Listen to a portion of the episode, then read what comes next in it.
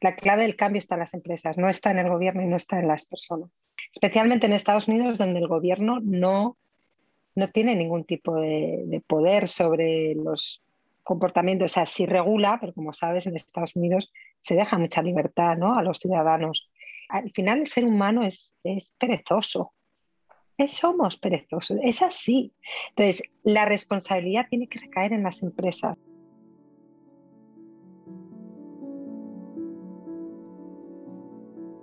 María Cebrián es una emprendedora de compañías con un alto nivel de conciencia.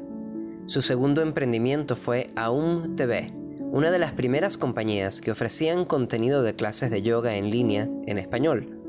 Logró venderla muy exitosamente y ahora está en las fases iniciales de su tercer emprendimiento. La invité a que nos hablara acerca de la intersección de los negocios y la espiritualidad en una conversación que creo te dejará mucho que pensar.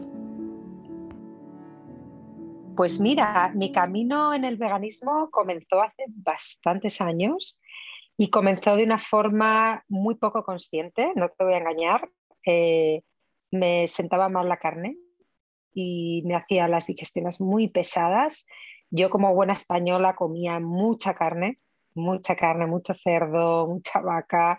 Entonces eh, llegó un punto que dije, mira, tengo acidez, las digestiones están pesadas, y dije, voy a, voy a empezar a, como que sentía que la carne no me, no me sentaba bien y empecé a, retirarla poco a poco. Y según iba retirando la carne, me iba encontrando mejor, mejor, mejor. Mejor en cuanto a más energía, eh, eh, mejor en cuanto a las digestiones y cómo me sentía físicamente. Pero luego con los años he entendido que, que es, es una cuestión energética eh, y luego estudiando a algunos, algunas personas, algunos autores como Susan Powell, que ya habla de la energía de los alimentos, eh, ahí he entendido ya bastante el por qué, ¿no? Porque me sentaba tan bien. Entonces ahí como que comenzó y poco a poco pues empecé a explorar más eh, una dieta ya totalmente vegana y ahí fue donde empecé a leer mucho, a estudiar y, fue cuando empecé a, a conocer la, los otros motivos por los cuales las personas deciden ser veganas, ¿no? que son tres, básicamente. Uno es la salud, que, si quieres podremos hablar más de ello. Otro es los derechos de los animales y otro es el medio ambiente. Entonces, yo enseguida el, el, motivo del medio ambiente me, me, llamó mucho porque soy una absoluta enamorada de, de este planeta y del planeta Tierra y creo que no tenemos tiempo que perder para empezar a cuidarlo. Entonces, eh, vi clarísima una decisión para mí importante y, y entonces tomé esa decisión. lo cierto es que durante bastantes años eh, he estado un poco como on and off, ¿no? Como un poco lo, lo tomaba, a veces comía un poquito de, de, huevos o de queso, de alguna proteína, eh, también porque yo soy corredora de montaña de larga distancia y hago carreras muy largas y, siempre tenía miedo de, no conseguir todos los nutrientes que necesitaba, la proteína, siempre estaba así como, como ese miedito, ¿no? Que luego, luego estudiando más, claro, te das cuenta de que, de que realmente sí que hay nutrientes que como, como en la dieta vegana que puede que, que no estés recibiendo, como la B12, los omegas, la D3, pero pero una buena dieta vegana te, da prácticamente todos los nutrientes que necesitas. Y así fue como empezó y, ahora estoy metida a tope con los derechos de animales. De hecho, estoy rodando un documental en Estados Unidos, en California, de, de unos activistas que se llaman Direct Action Everywhere. Y ellos son unos activistas que luchan por los derechos de los animales y es impresionante el trabajo que hacen y estoy rodando un documental sobre ellos. O sea, que ya estoy metida en todas, en todas las... Fíjate que para mucha gente la entrada a la vida espiritual, por decirlo así, viene por un lado distinto. Algunas personas tienen una muerte de un familiar, hay gente que tiene, para ti fue aparentemente la comida lo que te metió dentro del mundo espiritual, pero ¿Cómo o cuándo hiciste esa transición un poco más también a la parte de movimiento? Porque tú fuiste fundadora y CEO o presidenta de AOM TV en España, que era una, un canal, por decirlo así, de prácticas conscientes de respiración, de yoga, tai chi, etc. Sí, bueno, mi camino espiritual empezó por el yoga. o sea, para mí, en mi camino espiritual empezó por un camino de toma de conciencia. Y yo me di cuenta, yo, tenía por ahí, por aquel, era como el año 98 cuando empecé a hacer yoga, o sea, hace ya unos pocos años. Y, cuando comencé a practicar yoga, empecé a entender mi cuerpo, no entenderlo, a sentir mi cuerpo por primera vez a tomar conciencia de mi cuerpo. O sea, fue un proceso impresionante. Entonces, yo siempre digo que, que antes de, comenzar a practicar yoga, yo vivía como una especie de, como si estuviera, no sé, como en un limbo donde me pasaban las cosas en la vida sin, sin yo ser consciente de nada, ¿no? Entonces, con el yoga empezó mi camino a través del cuerpo, pero enseguida pasé a, a otras ramas del yoga, mucho la meditación, eh, y luego, eh, aunque sigo practicando yoga, por supuesto, pero donde donde he hecho más mi camino, mi evolución ha sido en la meditación, sobre todo la meditación de curación, de sanación. Y, y bueno, pues, pues la verdad que el, veganismo ha sido un, proceso muy paralelo ¿no? a, a, mi, a mi camino espiritual pero bien bonito, ¿no? Bien bonito. ¿Y, por qué esa, ¿Y por qué esa meditación de sanación como el, el, eje o el foco? ¿De dónde salió eso? Pues mira, esto fue un grupo que creamos, eh, un grupo de mujeres aquí en Madrid hace ya cuatro años o cinco, y, empezamos a un poco como a... Nosotros sentíamos que, que juntas podríamos, podíamos crear como una herramienta de sanación para personas que lo necesitaran a través de la energía que movíamos en las meditaciones. Y empezamos a, meditar con, intenciones eh, de sanación para nosotras, para las personas que estábamos en el grupo, pero también hacia otras personas que lo necesitaban. Y entonces empezamos a recibir peticiones, el grupo empezó a hacerse más grande. Eh, durante el COVID llegamos a ser bastantes personas, casi todo mujeres, pero ya también vinieron hombres y, por supuesto, adoramos a los hombres. Y, entonces empezamos un poco como a, trabajar en meditación con una intención. Y, ha sido un proceso muy, muy potente, muy, muy impresionante, muy bonito. Entonces, em, sabes, la meditación tiene tantos caminos, tantas dimensiones, es tan mágica, tan poderosa, ¿no? Entonces, por eso digo que, bueno, ahora, yo me, he derivado más hacia, hacia la meditación, aunque sigo practicando yoga, porque para mí el yoga es una práctica que te devuelve como al hogar, ¿no? Es como que te, que te vuelves a casa, no sé, es, es muy interesante, ¿no? Y, y, por supuesto va a estar siempre conmigo. Pero bueno, todo, todo ese camino que yo hice en el yoga, en la meditación, fue lo que me llevó a, a crear AOM TV, porque no existía una plataforma de yoga, meditación y prácticas así conscientes en español cuando lo monté en el año 2012. Ahora ya salieron más plataformas, pero casi todo estaba en Estados Unidos. Sabes, como en Estados Unidos siempre van por delante ¿no? tantas cosas. Y entonces yo decía, Joy, ¿por qué no hay una plataforma en, en español? Y ahí fue donde empezó un poco la idea de AOM. Y yo tuve la suerte de que mi, mi empresa anterior era una productora de vídeo, entonces lo tenía bastante fácil. Dije, bueno, venga, pues voy a poner mis recursos de, de la primera empresa a trabajar en AOM y junto a mi marido creamos eh, un catálogo de, de, cientos de clases con 70 profesores de España y también Latinoamérica y Estados Unidos. Y la verdad que fue, fue, fue una aventura preciosa, preciosa que finalizó también bonita porque, porque bueno, pues la, empresa fue adquirida por Gaia, que es una empresa eh, que tiene su base en Colorado, en Estados Unidos, y, y que, comparte la misma misión ¿no? y la misma visión eh, de desarrollo espiritual. Y, bueno, pues eh, me uní a Gaia, estuve trabajando para ellos tres años y después pues mi, mi inquietud emprendedora, que es que no puedo no puedo resistirme, me hizo, me hizo emprender Terrasit, ¿no? Con la misión de con la misión de apoyar a los veganos, porque creo de verdad que, que es, eh, es el futuro de la humanidad, o sea, yo no me cabe ninguna duda. y es eh, una de las cosas que más impacto tiene eh, en cuanto a lo que es nuestros hábitos, ¿sabes? Como, seres humanos es tener una dieta que, que reduzca la carne o, los productos animales o incluso que los elimine, ¿no? Como, como impacto medioambiental es, es, de las cosas más importantes que puedes hacer. Y luego, em, también la empresa nace con, esa visión y de hecho el primer producto que lanzamos ha sido una multivitamina específica para veganos, pero eh, lo más interesante de la empresa es que eh, está, está empezando a, poner sobre la mesa la cuestión de cómo la industria de los suplementos en Estados Unidos afecta al planeta o impacta al planeta.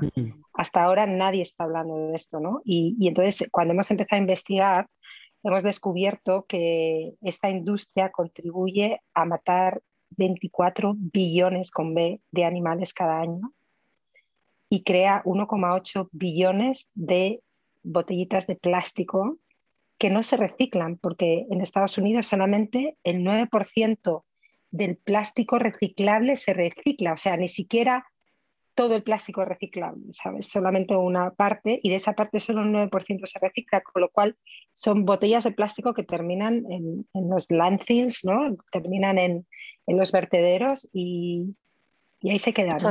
eso, eso a mí me desespera cada vez que compro algo prácticamente es imposible ir de compras sin traer algo de plástico a la casa. Y mucho de ese plástico en forma de bolsas que, o de empaques que no son siempre necesarios, ¿verdad? donde tú dices, bueno, pero ¿por qué esto tiene que venir en una bolsa? Yo no la escogí, ¿no? Y, y tú sabes que algo, algo curioso que escuché en un podcast que me gustó también mucho que se llama How to Save a Planet, ¿verdad? En donde ellos decían que realmente la, la responsabilidad no puede ser solamente del consumidor, ¿verdad? Porque al fin y al cabo, a pesar de que muchos de nosotros podríamos cambiar nuestros, eh, nuestros hábitos, es algo que quizás requiera, tomando en cuenta sobre todo el proceso que hemos visto hasta ahora, de un poco más de intervención de las empresas y del gobierno. El gobierno, en cierto modo, forzando un poco a las empresas y las empresas también encontrando de forma creativa cómo hacer nuevos empaques. Entonces, te pregunto algo, ¿qué tanto más difícil o complicado o costoso es para una empresa como la tuya, sobre todo, que es naciente, generar un empaque que sea verdaderamente biodegradable, que a propósito, primera vez que veo un empaque, un empaque 100% biodegradable, que yo lo puedo botar simplemente en el jardín y listo. Cuéntame, ¿qué, qué, vale, qué, de cosas, Michael? Mira, me encanta lo que has dicho, porque esta, esta es también mi discurso, ¿no? La clave está en las empresas. La clave del cambio está en las empresas, no está en el gobierno y no está en las personas. Es que estoy al 100% de acuerdo contigo, especialmente en Estados Unidos, donde el gobierno no, no tiene ningún tipo de, poder sobre los comportamientos. O sea, sí regula, pero como sabes, en Estados Unidos se deja mucha libertad ¿no? a los ciudadanos. Y lo que dices tú, o sea, al, final el ser humano es, es perezoso. somos perezosos, es así. Entonces, la responsabilidad tiene que recaer en las empresas y, y, es que estoy totalmente de acuerdo contigo y es algo que yo estoy empezando como más a, traer a mi discurso, ¿no? Como, como, como fundadora de una, de una, empresa también, como esta responsabilidad está a este nivel, ¿no? Eh, mira, hay varios, hay varios factores ahí, ¿vale? Yo te diría que el primer factor, por lo menos en la industria donde yo me muevo, que es la de los suplementos, pero en general incluso la de los productos naturales, que dices, los productos naturales deberían estar, ¿no? Ya todos eh, haciendo la transición hasta, hacia, hacia eh, empaquetados más sostenibles. ¿no? Bueno, lo primero es la inercia. Esta industria tiene una inercia.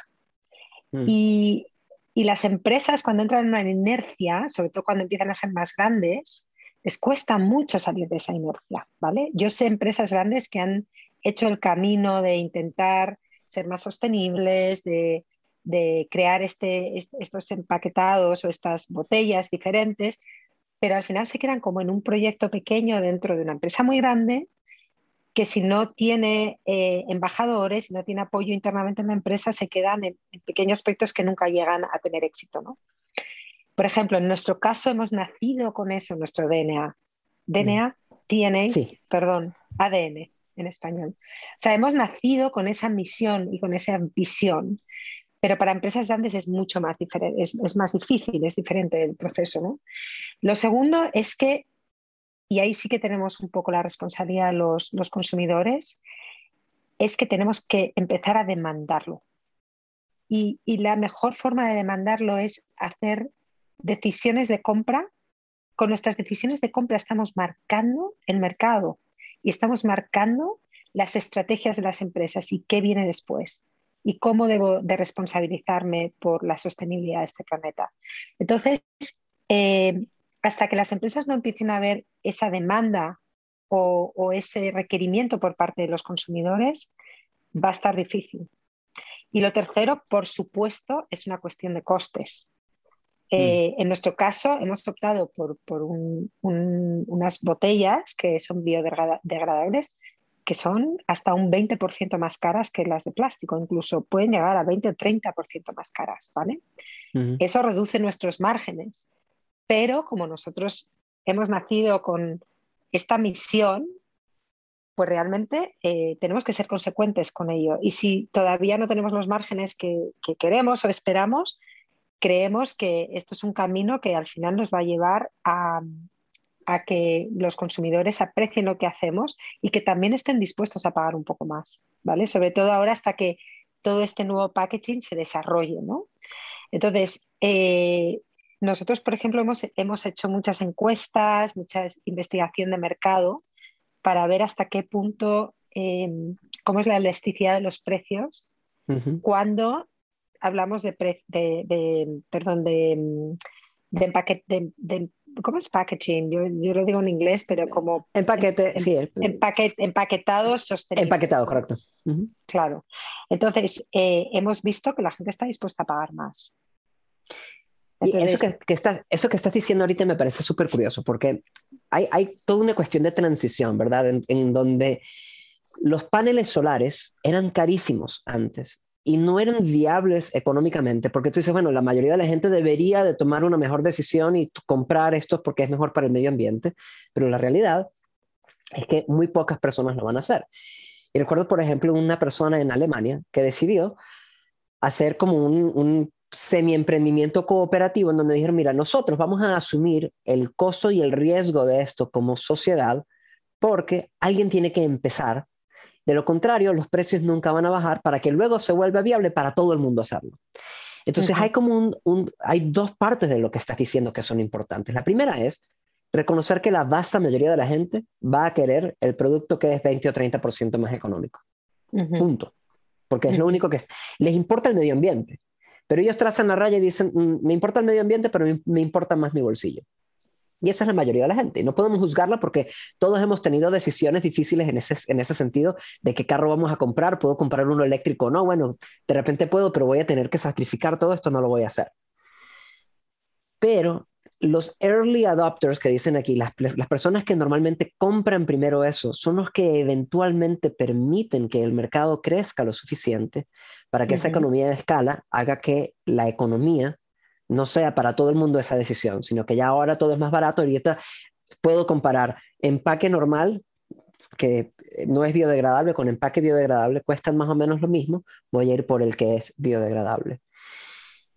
Y por eso quizás para aquellas personas que nos están escuchando que quizás no tienen el poder adquisitivo para poder hacer ese tipo de decisiones sin pensarlo dos veces, ok, pero si tienes el poder adquisitivo, aunque sea un pequeño sacrificio que vale la pena porque lo que estás haciendo es darle el chance a la economía de escala. Eres tú el pionero que permite que todo esto funcione. Sí.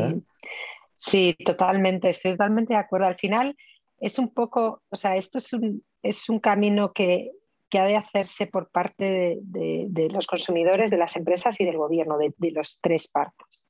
Lo que pasa es que parece que dura, o sea, parece que al final la responsabilidad la tiene el gobierno y los consumidores y, y las empresas están allí como viendo a ver ¿no? por, por dónde yo puedo em, sacar mi beneficio y lo que dices tú, ¿no? De, o sea, en, en, en, las empresas de, de, productos físicos, los márgenes lo son todo, ¿no? O sea, es, es, la gran métrica que se mide constantemente. Entonces, si no hay también apoyo, por ejemplo, por parte del gobierno eh, con, becas y con financiación para hacer investigación y desarrollo, que es lo, más costoso de crear eh, nuevos, eh, nuevos materiales, realmente es la investigación y el desarrollo, lo que es el RD en Estados Unidos. Y eso sí que es algo que ahí el gobierno puede apoyar a las empresas para desarrollar este tipo de, de nuevos materiales, ¿vale? Y luego el consumidor hace el pequeño esfuerzo, lo que dices tú, de decir, oye, mira, me va a costar un dólar más, dos dólares más, pero lo, bien que me siento de poder estar contribuyendo de esta manera, lo, vale, vale ese, ese poquito extra más. Sí te digo que las nuevas generaciones están cambiando un poco ese, ese hábito de compra, o sea, sí están más abiertas a pagar un poquito más por algo que saben que, que, se alinea más con sus valores, ¿no? Vienen, yo creo, como más concienciados con, con, el medio ambiente. Tanta mierda le echaron a, Gen Z, Gen X y J. Fíjate que por lo menos tienen algo más de conciencia que nosotros. Sí, sí, sí, sí, totalmente. Tú tenías primero una empresa, como dijiste, de audiovisual, luego una empresa de AMTV en donde el mercado no estaba allí, ¿verdad? Y, y me dices, bueno, conseguimos a 70 profesores, es un proyecto de una envergadura que un empresario pequeño de microempresa normalmente no se puede imaginar porque no tiene la capacidad de financiarlo. ¿Qué le recomendarías a una persona que está empezando empresas de índole consciente, en donde quizás los márgenes, como bien decías, no son los mismos cuando podrías estar vendiendo cosas que no necesariamente son de índole consciente, pero más gente los quiere, para poder ya sea salir adelante y hacer crecer el mercado, si no tienen financiamiento o cómo conseguir financiamiento? Bueno, esta es la pregunta del millón, madre mía. Eh, mira, yo eh, digamos que he hecho tres caminos diferentes. El primero, con mi primera empresa, fue todo bootstrapping, o sea, fue todo mi financiación. Pero también es verdad que era una empresa de servicios, porque nosotros creamos producciones audiovisuales para, para empresas. Entonces, realmente no había esa necesidad de una inversión tan fuerte al principio. ¿no?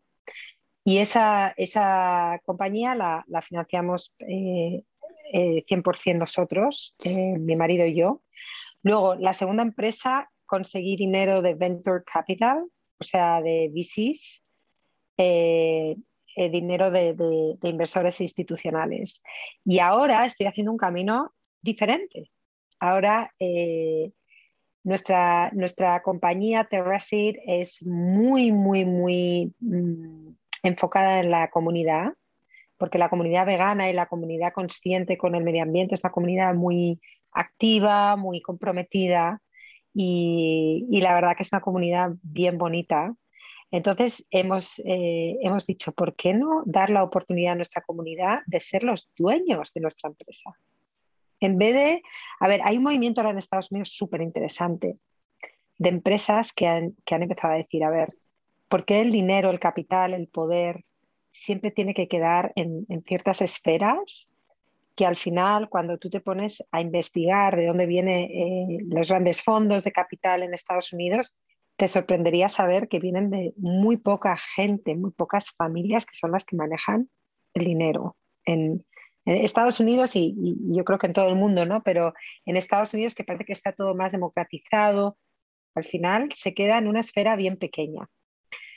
Hay un, grupo de empresas que están empezando a decir, a ver, ¿por qué no democratizar esa riqueza, esa, ese poder?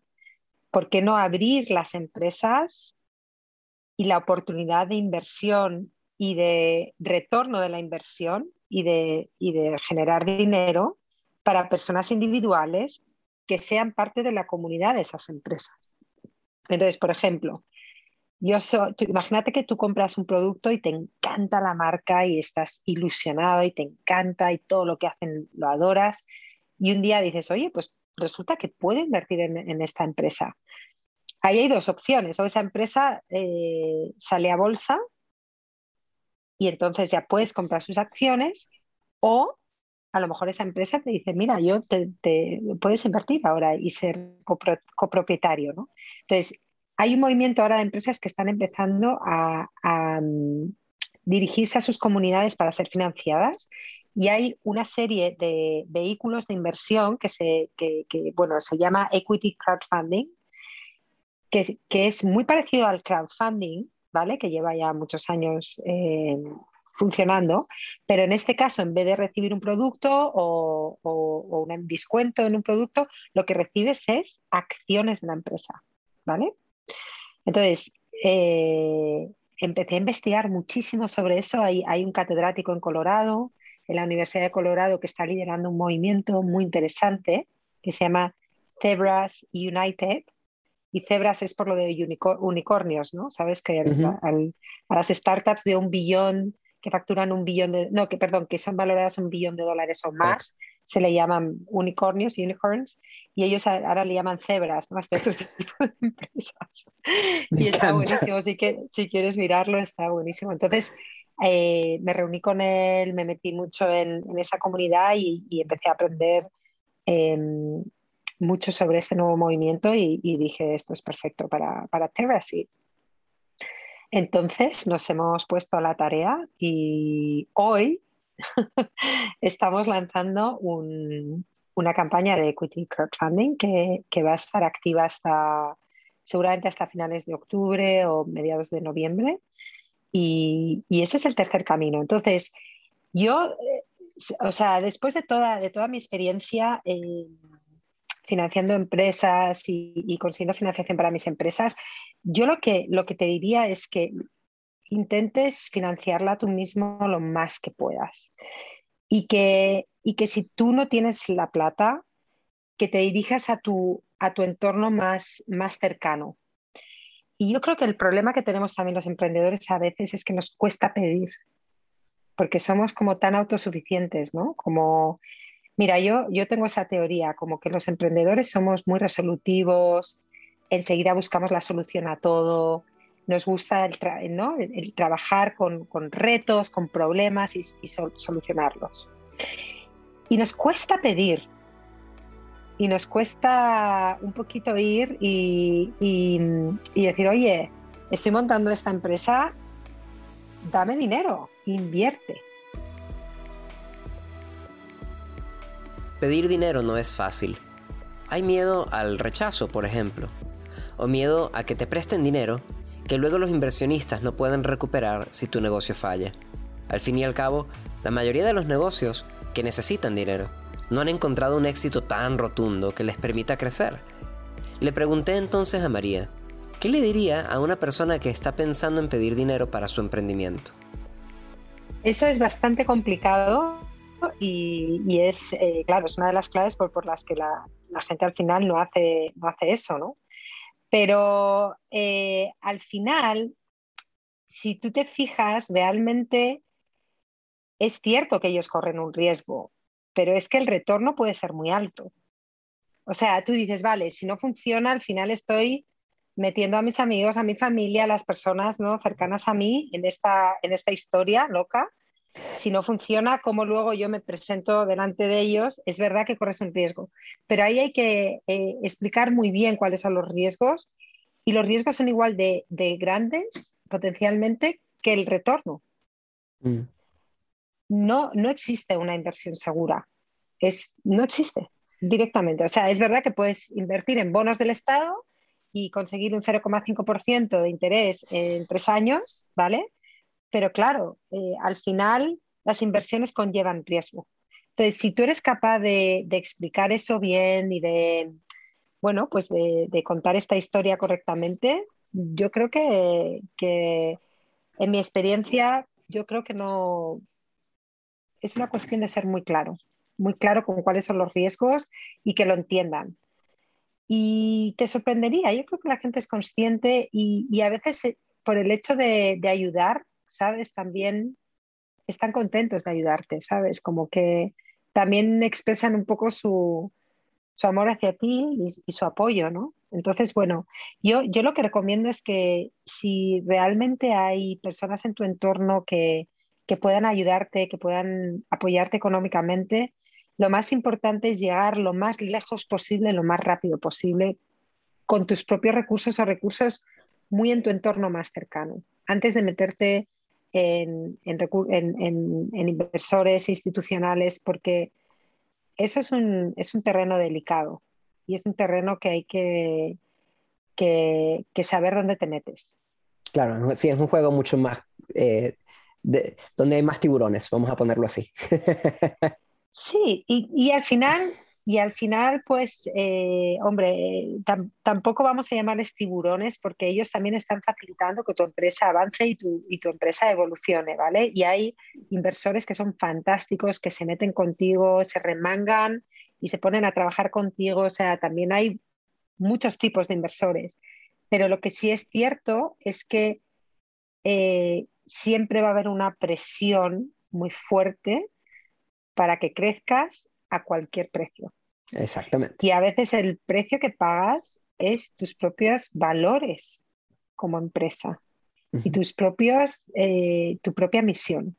Y ahí es donde duele más, porque si tú al final eh, creas una empresa y naces con una misión y creas un tipo de, cultura y, y, un tipo de objetivos, ¿vale? Que, que, tienen más que ver, que están más ligados con la misión, al final el Venture Capital necesita hacer su retorno de inversión y necesita hacer su retorno de inversión en 5 o 7 años, tienen que hacerlo y tienen que salir. Entonces, ellos te van a empujar muy fuerte para que crezcas y a ellos les va a dar más igual tu misión, el que ellos quieren ver resultados. Entonces, ahí es donde empieza a, bueno, pues a ser más difícil eh, esa relación, ¿no? Eh, yo he visto también como, como ejemplos de empresas que les ha ido muy bien y que o sea, no quiero decir que siempre sea así, pero esa presión existe, es fuerte y también hay que saber manejarla. Sí, quizás hay que buscar también, hay, inversionistas que, llaman eh, slow capital o algo así de ya. ¿Sabes quién es Jacqueline Novogratz? Invito a los, eh, a los escuchas a, ver un poco más acerca de eso. Em, es básicamente esta idea de que no todas las empresas van a dar un retorno a la inversión rápidamente y que tener paciencia y apoyo es lo que hace que, sobre todo en este caso de personas que quieren emprender en cuestiones que tienen que ver con conciencia, quizás puedan encontrar con inversionistas que no estén solamente buscando un retorno inmediato, grande, sino estén buscando, además de un retorno, porque no es que nunca los, siempre van a ver, eh, van a tener ese interés, que también estén buscando el crecimiento de la empresa misma porque creen en su misión. Ahora, tú mm. tienes también un montón de formación, o sea, tú no simplemente dijiste voy a ser fundadora, tú tienes entrenamiento en ser CEO y fundadora del Founder Institute. ¿Qué fue, ¿Qué fue lo que aprendiste allí que recuerdes y todavía sigue siendo sumamente importante y que tú crees no todo el mundo que está empezando y tiene acceso a ir al Founder Institute debería de saber? Pues mira, eh, de hecho, el Founder Institute, que es una incubadora de, empresas, ¿no? Y, que está en Silicon Valley y tiene, em, sedes por todo el mundo y, es, un programa, la verdad, fantástico. Em, bueno, yo aprendí todo allí, o sea, imagínate de, decidir crear una startup más tecnológica. Yo venía también de una empresa de servicios, de montar mi propia empresa, pero en otro, en otro contexto ¿no? y, con otro, otro tipo de negocio. Eh, cuando entré en el Founder Institute, realmente yo no sabía nada de nada, o sea, a nivel de tecnología, del mundo de las startups. Entonces, la verdad que estoy súper agradecida porque ellos me enseñaron todo, ¿no? Em, yo creo que una cosa importante para mí en ese programa fue como perder el miedo, porque al final nos movemos tanto por nuestros miedos, ¿no? Todo, todo, o sea, ¿cómo voy a ser yo capaz de hacer esto? Porque imagínate, o sea, ¿cómo montas una tecnológica y no tienes ni idea de programación y de crear páginas web? Aunque yo había hecho ya algunas, algunas cositas en mi empresa de producción, porque los clientes nos pedían también páginas web, pero realmente no sabía, ¿no? Y fue un poco como, como, como, como un empoderamiento, ¿no? Como tú eres capaz, tú eres capaz.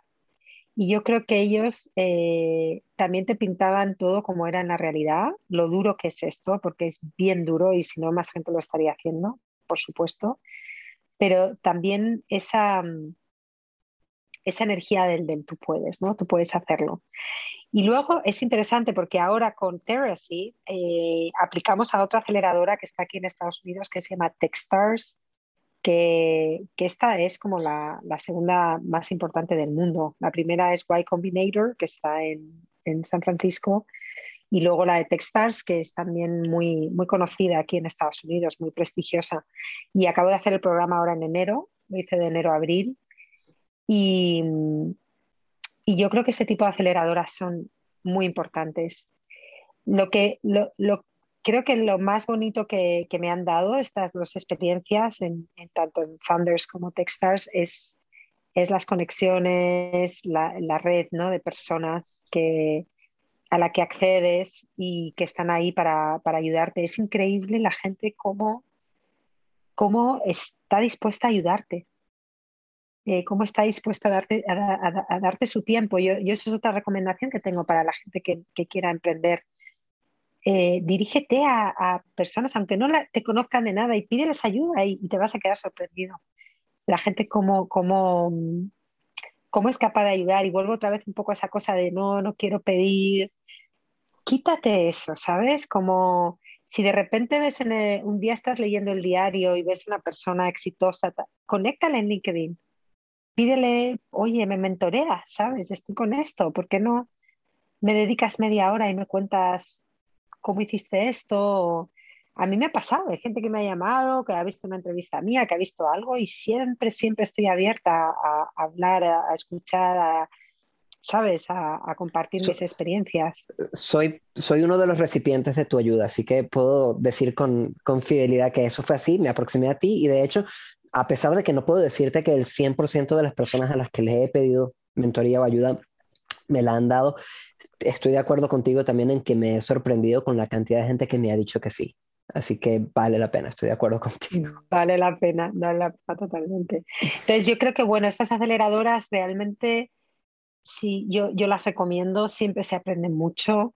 Eh, Techstars me ha ayudado mucho eh, con una cosa que es como el foco. Mm.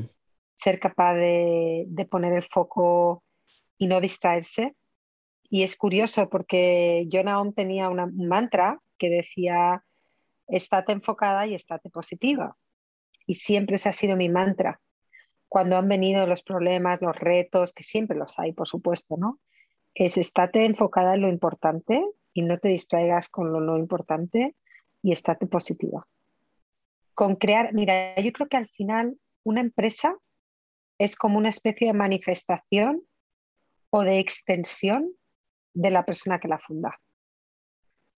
Hasta que, y, y, a ver, y luego, y luego esa persona puede terminar marchándose de la empresa y puede pasar muchas cosas y a lo mejor es verdad que, que, que luego se va transformando en otra cosa, pero sobre todo en, esta, en estas etapas tan tempranas de las empresas es como una extensión tuya, ¿no? Entonces, eh, yo creo que al final te tienes que enfocar en la misión. Siempre tienes que volver a tu misión y a tus valores como empresa. Y, y tienes que entender qué es lo importante que va a seguir contribuyendo a esa misión. Cuando te sientes totalmente perdido. Por eso la misión de una empresa es tan, tan importante. Yo veo que es importantísima. Porque al final es tu, tu estrella polar, ¿no? Es es como tu guía en los momentos buenos, en los momentos difíciles, cuando tienes que tomar decisiones muy difíciles. Em, la otra cosa en la que yo me enfoqué mucho, Naomi, y me sigue pasando en Terracy, eh, son las personas. Al final una empresa es un grupo de personas, ¿no? Es como un grupo de personas que se, que se une en una aventura y, y no solo tus empleados o el equipo, sino tus, tus clientes tus, tus eh, colaboradores, tus eh, proveedores, hay todo el mundo que está, que forma parte de tu empresa, eh, son, son personas, son seres humanos que deben ser tratados como tal.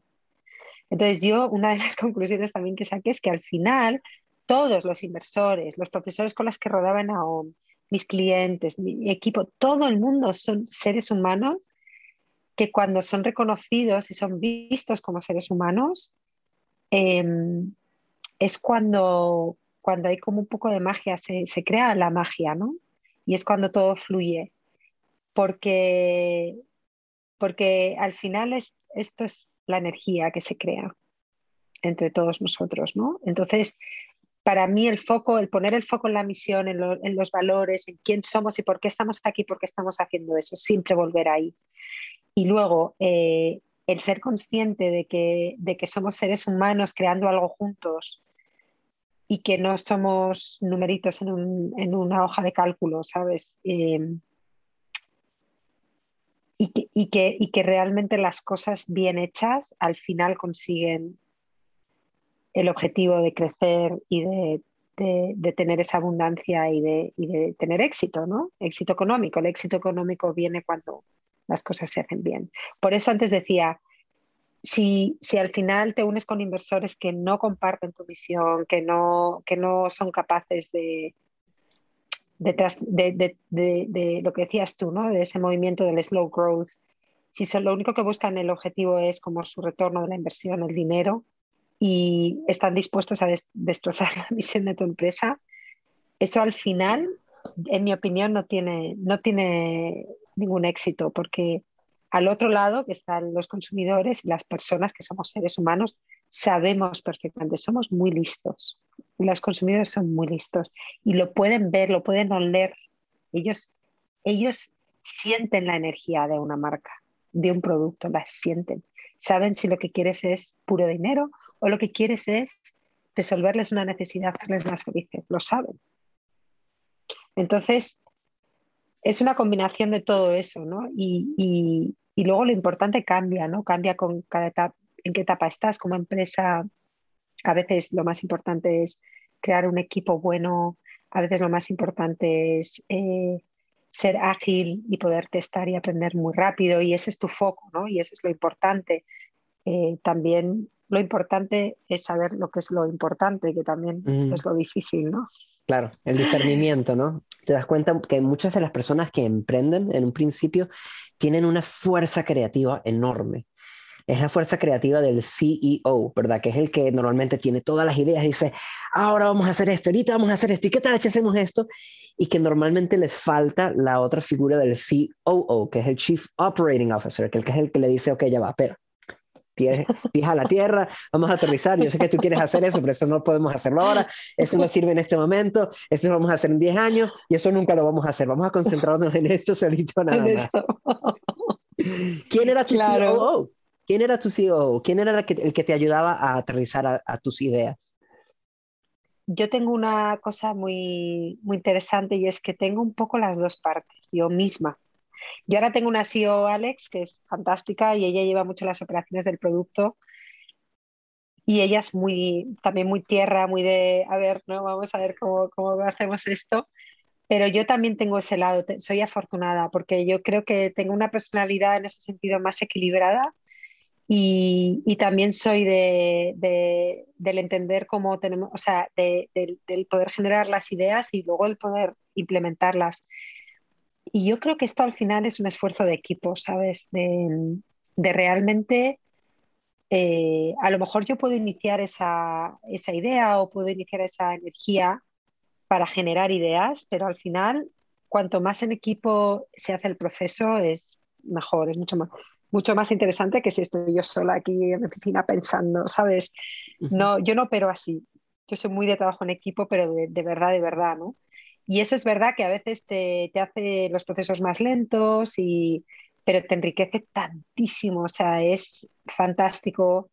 Eh, y luego también cuando las personas se involucran en la, en, la etapa de generación de ideas, cuando tienen que implementarlas, es muy diferente, ¿no? Que te den una idea ya, venga, vamos a hacer esto, que cuando tú has sido parte de ese proceso y has puesto tu grano de arena y has, o incluso a veces has, has llegado con la idea, ¿no? En AON, por ejemplo, había había veces que decíamos, a ver, necesitamos más ventas o necesitamos crecer más o porque sí, esas conversaciones están así, por supuesto, ¿no? Y están ahí. Y a lo mejor nos juntábamos el equipo y la persona que llevaba, pues yo qué sé, la atención al cliente, te voy a poner por un ejemplo, pues a lo mejor se le ocurrieron ideas fantásticas, ¿no? O sea que también está muy bonito cuando puedes mantener ese, esa energía y esa dinámica de, trabajar en equipo. Es un poco como esa frase africana en la que siempre he creído es, si quieres ir rápido, ve solo, si quieres llegar lejos, ve acompañado, ¿verdad? Totalmente. Me encanta lo que has mencionado del, del slow growth, porque hay un movimiento de empresas que empezó hace, hace ya por lo menos 10 años o más en California, ¿no? Donde decían, o sea, ¿por qué tenemos que ir a, toda velocidad y quemar a, los equipos y, quemar a las empresas, ¿no? Y, ahora está muy bueno que, hay también inversores que están en esta onda, pero ahí queda mucho trabajo por hacer, ¿no? De, convencer al, capital, ¿no? Que, que es mejor esperar un poquito más, ser un poco más pacientes. No lo sé, veremos a ver. Sí, estás en este momento, en, ese momento de buscar capital, pero me parece tan emocionante, tan excitante esta idea de, en vez de pedirle a dos o tres personas, a dos o tres compañías que te presten dinero eh, con la promesa de que vas a devolverles diez veces más en diez años o menos, que vayas realmente a la gente a la que al final y al cabo creen, no en tu producto solamente, sino en tu misión. Claro, claro, Michael precioso lo que acabas de decir. Es totalmente eso. Pero tú no empezaste todo esto así, tú empezaste en mi casa Bolivia, tú eres trabajadora social. ¿Qué te llevó? ¿Qué cambios tan grandes? O sea, ¿cómo, cómo, llegaste a este tipo de, de, emprendimiento? ¿De dónde venía? Ay, madre, es que mi vida ha sido un poco así. Yo he hecho cosas muy diferentes eh, a lo largo de mi vida. Mira, yo siempre tuve yo, a mí siempre me han interesado las personas. Me parece la cosa más fascinante de esta vida, son las personas, ¿no? Y, entonces yo desde, desde muy jovencita, cuando estaba en la universidad, pues era voluntaria, trabajaba con, con personas, eh, eh, bueno, pues con, en, en, riesgo de exclusión social o con dificultades, ¿no? y, siempre me encantó trabajar con personas eh, que enfrentaban esos retos y poder compartir mi ayuda, mi amor, porque al final, como tú bien sabes, como quieres, yo sé que tú sabes eso, lo más importante en la vida es el amor, ¿no? Y, yo creo que la gente que trabaja con otra gente lo que hace es al final compartir un poquito de ese cariño, ese amor entonces, yo tuve esa inclinación desde muy jovencita, ¿no? Entonces empecé a trabajar de voluntaria bien joven y entonces se me presentó la oportunidad de ir a Bolivia en el año 95 a trabajar con niños de la calle y, allí me fui. Y fue una experiencia impresionante, ¿no? Eh, yo tenía 23 años y de repente pues abrí los ojos al mundo, ¿no? yo, yo había viajado bastante, pero, ¿sabes? Como que siempre por Europa, nunca, nunca había salido de Europa. Y de, y de repente, bueno, pues, pues vi que existía otra realidad, ¿no? Totalmente diferente a la mía. Y, y hombre, yo que era joven, ¿no? Entonces yo, yo, ahora ya con el tiempo sí entiendo un poco todo el aprendizaje que hubo ahí, ¿no? Y que hice. Y fue una experiencia muy increíble, ¿no? O sea, de, de humildad.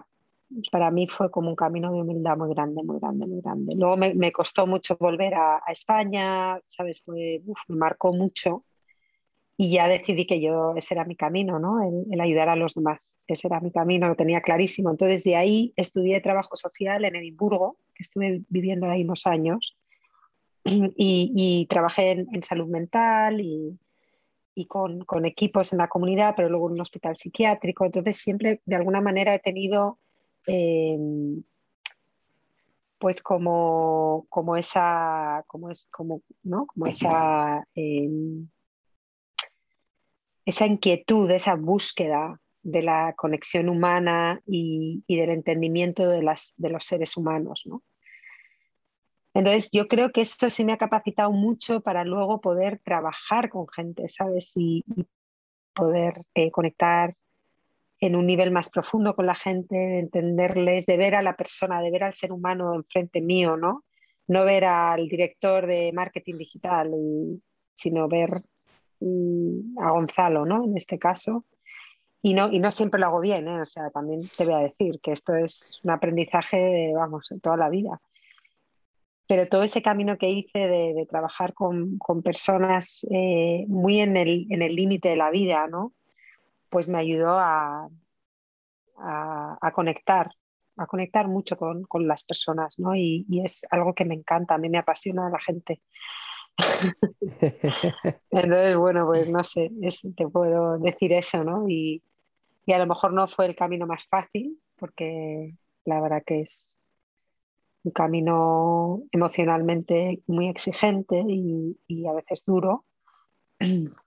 Pero bueno, me ha enseñado mucho, la verdad muchas veces pensamos, ah, bueno, aquí está esta mujer emprendedora, fundadora, y normalmente, ¿sabes? Asociamos a, la gente que tiene mucho éxito en el campo corporativo con gente un poco más calculadora, un poco más fría, un poco más eh, que, ¿sabes? Pasan raya y, y que no necesariamente tienen tanto interés en cuidar las emociones de los demás, ¿verdad? Y lo que tú estás diciendo es, hey, no te estoy prometiendo de que esa forma de ser sea mejor en cuanto a darte éxito, por ejemplo, corporativo más rápido. Es difícil, pero a largo plazo vale la pena ese esfuerzo, porque te llevas otra cosa, además del éxito que quizás dure un poco más, te llevas las relaciones de las que estabas hablando. Claro. Y el gozo, ¿no? De, de, trabajar en un equipo cada día. Es que, es que tú fíjate, bueno, aparte tú, tú dices, o sea, yo tampoco ni me considero una empresaria de éxito. O sea, yo, yo lo intento mucho. yo trabajo mucho, soy muy trabajadora, pero wow, el éxito, ¿qué es el éxito? Eso sería otra buena conversación, pero al final las personas que trabajan contigo en tu equipo están invirtiendo lo más preciado que tienen, que es su tiempo. Es tiempo que no están con sus hijos, es tiempo que no están con sus seres queridos, es tiempo que no se están haciendo deporte, haciendo sus cosas te están dando su tiempo a ti, ¿tú sabes eso lo que es? Eso es una responsabilidad que tienes como, como empresario, ¿no? Como, como líder. ¿Cómo no les vas a dar un entorno en el que por lo menos la pasen bien? o sea, ¿cómo no les vas a ver como ser humano? Es que no, es, o sea, yo lo que pienso es que también de una forma consciente estoy trayendo mi visión de, cómo deberían. O sea, para mí esto, como yo le llamo, es la carta a los Reyes Magos, ¿no? Es como, ¿cuál es la empresa en la que a mí me gustaría trabajar? Y ahí estoy haciendo esta, ¿no? Montando esta, esta historia basada en lo que a mí me gustaría que hubiera sido, por ejemplo, mi trabajo en otras empresas en el pasado, o porque al final, ¿qué, ¿qué, haríamos sin el gozo de, o sea, qué bonito, ¿no? Poder levantarte cada mañana y trabajar en una empresa donde estés feliz. Es donde quieras invertir tu tiempo, ¿no? Aunque luego recibas un salario y todo eso, pero eso al final no es lo más importante. Digo, puede ser importante a corto plazo, pero eventualmente si estás buscando una vida plena nunca va a ser suficiente. Mira, me leí un libro que, está genial, que se llama eh, los tres signos de, un trabajo miserable. Entonces hablaba mucho de, bueno, es una historia bien, graciosa de un tipo que, se mete a, dirigir una pizzería y le da toda la vuelta a la pizzería y tal. Y entonces decía, mira, al final, las tres cosas más importantes para una persona, para trabajar en una empresa, son, la primera, que se le reconozca como una persona, como un ser humano. Como yo soy María, con mis circunstancias, con mi familia, con mis aficiones, con mi personalidad, etcétera, ¿vale? Que se me reconozca como ser humano. La segunda es el por qué. ¿Por qué estoy en esta empresa? ¿A qué estamos contribuyendo? ¿A qué estamos ayudando a conseguir ¿vale? la misión? Y, sentir que estás contribuyendo a esa, misión. Y la tercera es la cómo puedo sentir que yo progreso y que estoy haciendo progreso en mi trabajo y que estoy consiguiendo resultados, ¿no? Que tiene mucho que ver con cómo mides el trabajo de, tus, de, tu equipo, ¿no? Y cómo ellos mismos tienen unas métricas o tienen unos indicadores que, les muestran que sí, que están haciendo progreso, ¿no?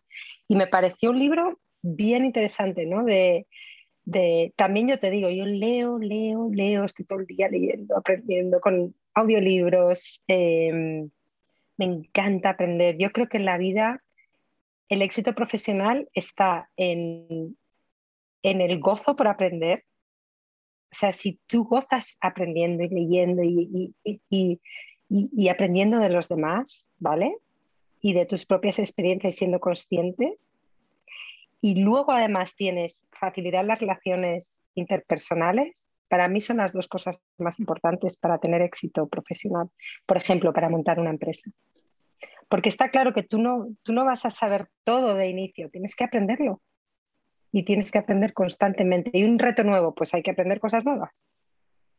Si no tienes una, eh, si no tienes una, incubadora cerca, ¿algún libro que se te ocurra podrías recomendarle a una persona que quiera emprender?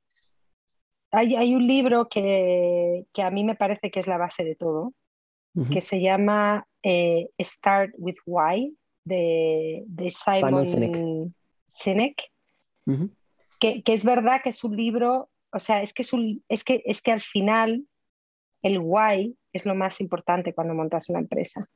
Y, luego la forma que tu empresa toma y el producto que tú, que tú creas, eso, eso puede tomar muchas formas. Pero el why es, es el punto de partida.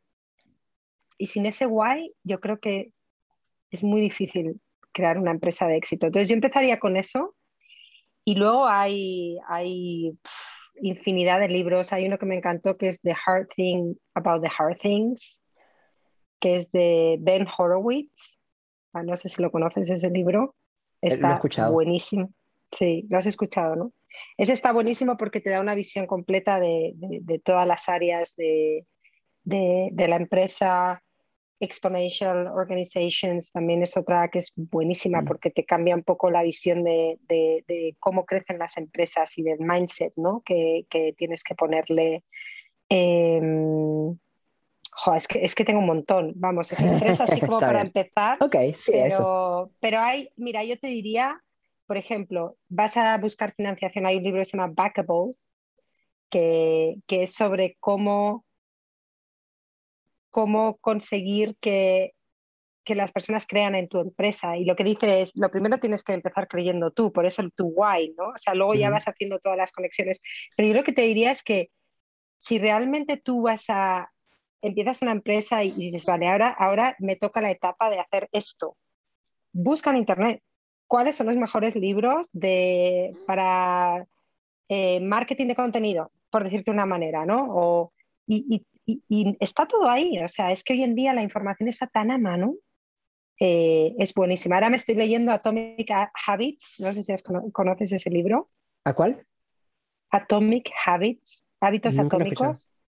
Está buenísimo. Em, y, también, ¿no? Yo decía, necesito eh, crear hábitos que me ayuden más como a conseguir mis objetivos, porque al final es, es la teoría de este libro, como eh, los objetivos están bien, pero es el cómo llegas a ellos, ¿no? La, clave y cómo creas los hábitos para llegar a esos objetivos, que te sirve para tu vida personal, tu vida profesional y todo, pero es un poco yo cada, cada etapa en la que estoy profesionalmente y, personalmente, pues, em,